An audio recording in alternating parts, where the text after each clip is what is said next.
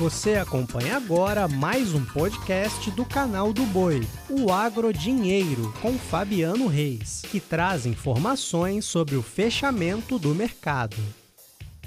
Olá, amigos do podcast Agro Dinheiro. Começo a edição desta terça-feira, 26 de julho, dia de altas para milho, altas, aliás, para o milho de 3% em Chicago, altas fortes também para o complexo soja na Bolsa Norte-Americana e alta para o milho aqui no Brasil.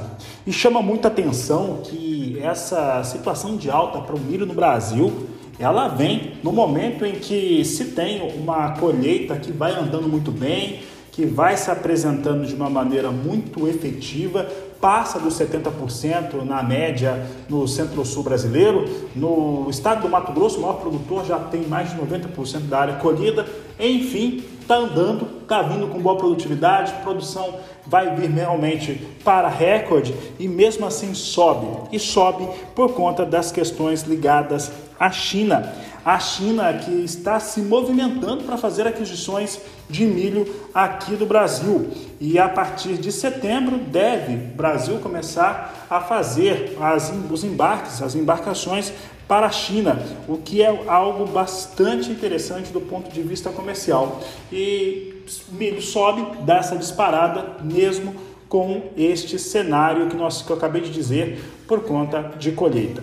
Sendo assim, tivemos hoje os vencimentos aqui em relação ao milho na Bolsa de Mercado Futuro aqui do Brasil, com setembro fechando R$ 87,49 a saca, alta de 4,28%, novembro R$ 89,82 a saca, elevação de 4,07%, janeiro R$ 92,09, subiu 4,12% e março R$ 93,11, alta de 3,74% altas expressivas para o milho negociado no mercado futuro nacional.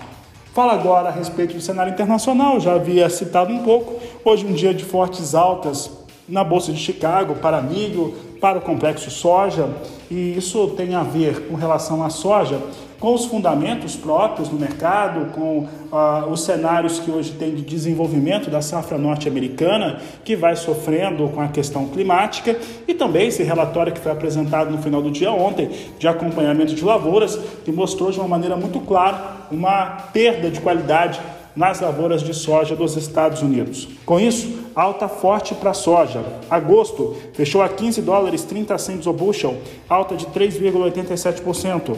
Setembro, 13 dólares 96 centos mais 4 bushel, alta de 2,99%. Novembro, 13 dólares 80 centos mais 2 o bushel, alta de 2,54%. E ainda, janeiro, 13 dólares 86 centos mais 4 bushel, alta de 2,44%. São os destaques que eu trago hoje no podcast Agro Dinheiro. Desejo a todos uma ótima tarde, final de tarde, um grande abraço e até amanhã. Você acompanhou o podcast Agro Dinheiro. Para mais informações, acesse o nosso portal sba1.com. Até a próxima!